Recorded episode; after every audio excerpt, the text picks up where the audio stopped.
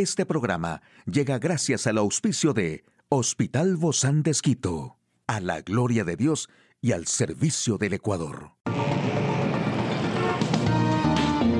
Ciudad Médica, un espacio para tu salud. Hola, ¿qué tal? Qué gusto poder acompañarte. Yo soy Ofelia Díaz de Simbaña en este mundo tan apasionante de la salud. Pero ¿cómo tratar la diarrea en casa? Bueno, hay que hidratar el cuerpo y eso es esencial para recuperarte de la diarrea, porque la diarrea causa falta de líquidos, incluyendo el agua, y esto hace que el cuerpo pierda electrolitos como sodio y cloruro. Para recuperarse es muy importante restaurar los líquidos, de lo contrario la persona puede deshidratarse y la deshidratación puede ser muy peligrosa tanto en niños como en adultos mayores, así que es esencial estimularlos a que tomen agua si experimentan esta diarrea.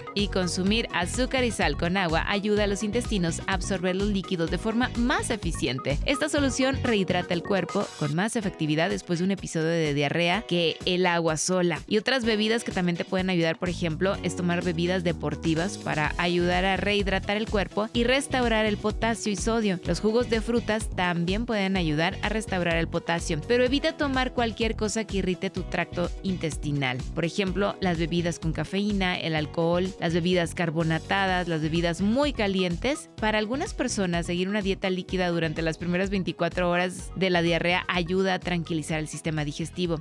Y esto puede incluir caldos con sal, sopas blandas y también bebidas. Aquí el detalle de la información más actual en el campo de la salud. ¿Se complica convertirse en madre después de un diagnóstico de endometriosis? Los síntomas de la leptospirosis pueden confundirse con los de enfermedades víricas como dengue e influenza. Spray nasal para combatir la migraña comenzará a venderse en breve en Estados Unidos. La infertilidad es una consecuencia de la endometriosis, pero los métodos de reproducción asistida ayudan a poder concebir incluso con este diagnóstico. La endometriosis, un trastorno del sistema reproductor femenino, es una de las principales causas de infertilidad en las mujeres. La organización Reproductive Facts asegura que del 30 al 50% de las mujeres infértiles tienen endometriosis, por lo que un diagnóstico de esta enfermedad puede llegar a ser devastador para alguien que quiera convertirse en mamá. Pero según la Sociedad de Cirujanos Reproductivos, la mayoría de las mujeres que padecen endometriosis pueden llegar a concebir con un tratamiento adecuado. Para entender cómo, primero es necesario entender ¿Qué es la endometriosis? Se diagnostica este trastorno cuando las células o el tejido que normalmente recubre el interior del útero crece fuera de este. Puede crecer en los ovarios, las trompas de falopio, los intestinos, el recto, la vejiga y el revestimiento de la zona pélvica. Un método de reproducción asistida funciona por fases. En la primera, durante 10 o 12 días, se administra un medicamento para realizar estimulación ovárica y aumentar la producción de óvulos. Cuando alguien se enferma, no debe automedicarse porque puede enmascarar los síntomas. Entre los más comunes están fiebre y coloración amarilla de piel y ojos. Los síntomas más comunes que presenta la leptospirosis pueden parecerse a otras infecciones como influenza, dengue y otras enfermedades hemorrágicas de origen viral. Por ello, es importante el diagnóstico correcto al inicio de los síntomas para evitar casos graves y salvar vidas.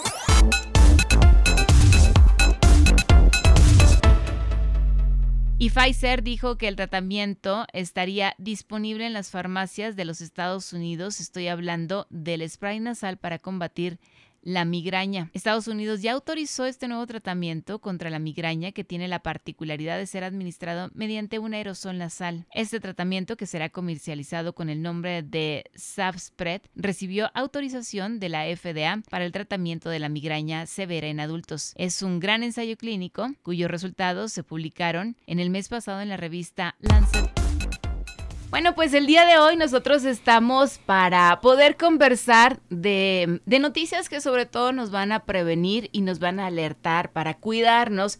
Hoy hablaremos sobre cómo darnos cuenta de que mi niño está camino a la obesidad. Y bueno, para mí es un agrado poder recibir a nuestros invitados. Hoy es el turno de la doctora Cristina Aguirre, ella es médica internista del Hospital Bozán de Esquito de la Clínica de Obesidad.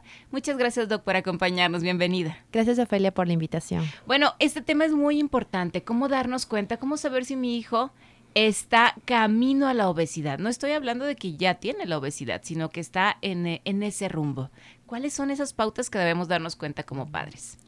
Eh, bueno, realmente en la actualidad la obesidad se ha convertido en un problema de salud, constituye una enfermedad y justamente en la edad entre los niños y adolescentes es la mayor eh, carga de enfermedad que podemos ver y podemos detectar a tiempo.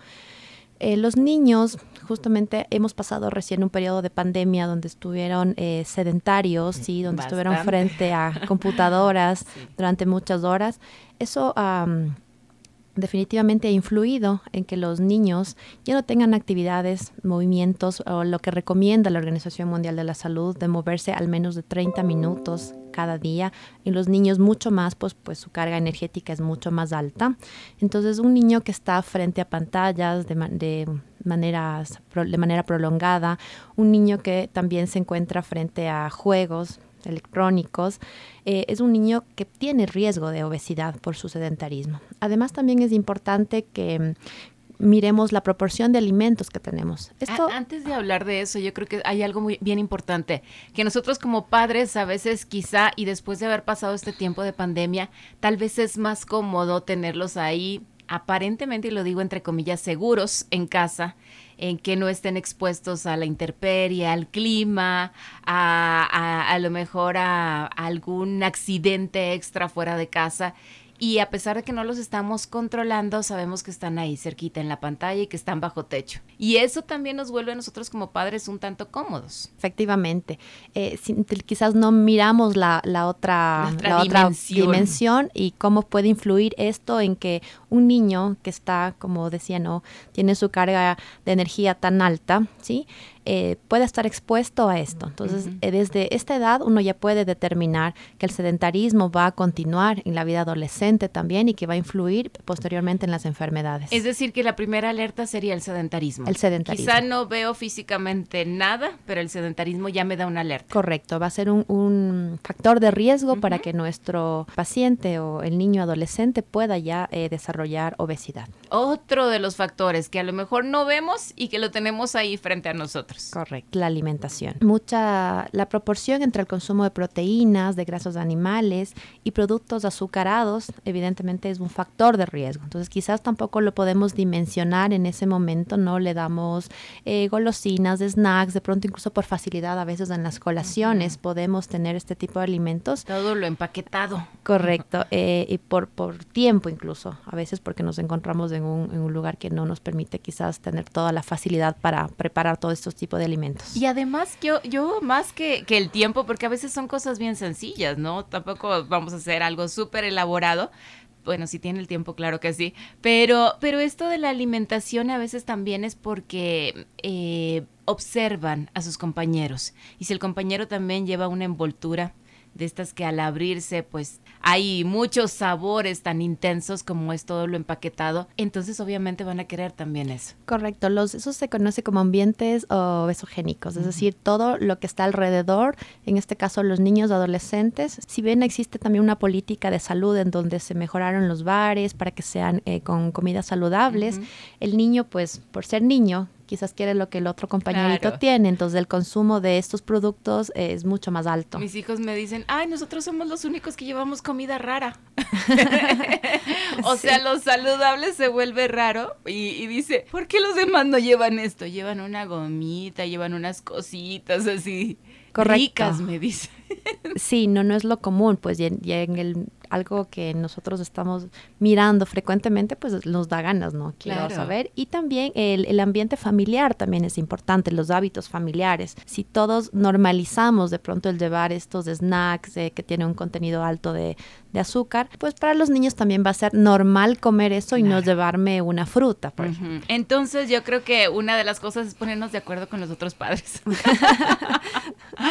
para llevar un snack a lo mejor muy parecido, muy similar y sobre todo muy nutritivo. La nutrición es importante en más que en la cantidad del alimento, en la, mm, la proporción que tiene el alimento, es decir, poder tener alimentos que nos eh, puedan dar calorías, proteínas, vitaminas también y poder dar todo en el, en el alimento que, que proveemos al niño. Seguimos con estos factores. ¿Cuál sería otro de ellos? Llevamos el sedentarismo, la alimentación. Eh, las horas de sueño también son importantes. Mm. La disminución de las horas de sueño también influyen y nos producen eh, un ambiente obesogénico eh, y pueden llevar al aumento de peso. ¿Cuánto, deben, ¿Cuánto deben dormir? al menos de 7 a 8 horas es lo recomendable. Y en los niños pues es bastante lograble esto, ¿no? Porque ahora también las actividades se realizan en, la, en, el, en los centros educativos, ya no envían muchas tareas a casa y eso permite que los niños puedan crear un, hábito ¿sí? de sueño. Entonces, a veces también mucho influye, insisto, el ambiente familiar. Entonces, si les damos un horario, es decir, debemos descansar a esta hora, pues las horas de sueño también van a apoyar a esto. Y si vemos que eh, nuestro hijo está mucho tiempo igual en pantalla, duerme muy tarde, eso, eh, si bien no va a ser inmediato, es una, una alerta también. Tengo en mis notas que la lactancia materna tiene, también ha demostrado un papel protector frente a la obesidad. Sí. ¿Y qué eh, de los que no lactaron? sí, hay muchos estudios en donde nos indica y está comprobado que la lactancia materna exclusiva es un factor protector para obesidad y otras enfermedades mm, también, ¿no? Adicionales, enfermedades metabólicas, enfermedades neoplásicas o cáncer. Y en el tema de la obesidad también juega un papel importante. Es por eso que también las campañas de, de salud nos dicen lactancia exclusiva, lactancia exclusiva a los niños. Claro. La OMS asegura que la lactancia materna, según lo que leo aquí en mis notas, puede reducir la obesidad infantil hasta un 25%. Correcto, sí. Eso es bastante. Sí, el tema es... Eh, que también, pues, al no tener lactancia exclusiva, lo que hacemos es darles a los niños productos adicionales, si bien son similares a la leche, nunca van a ser igual a tener una lactancia exclusiva. ¿Cuál sería otro de los factores que, que, tenemos y que está muy a la mano, a veces ni, ni, ni nos damos cuenta, no, no percibimos esta cercanía? El tema es un poco también visual, el tema de incentivar a, a los niños, a los adolescentes y sensibilizar esto, porque a veces nosotros lo vemos como normal, normalizamos incluso incluso vemos que la moda, ¿sí? Eh, tenemos tallas plus y lo hacemos como algo normal.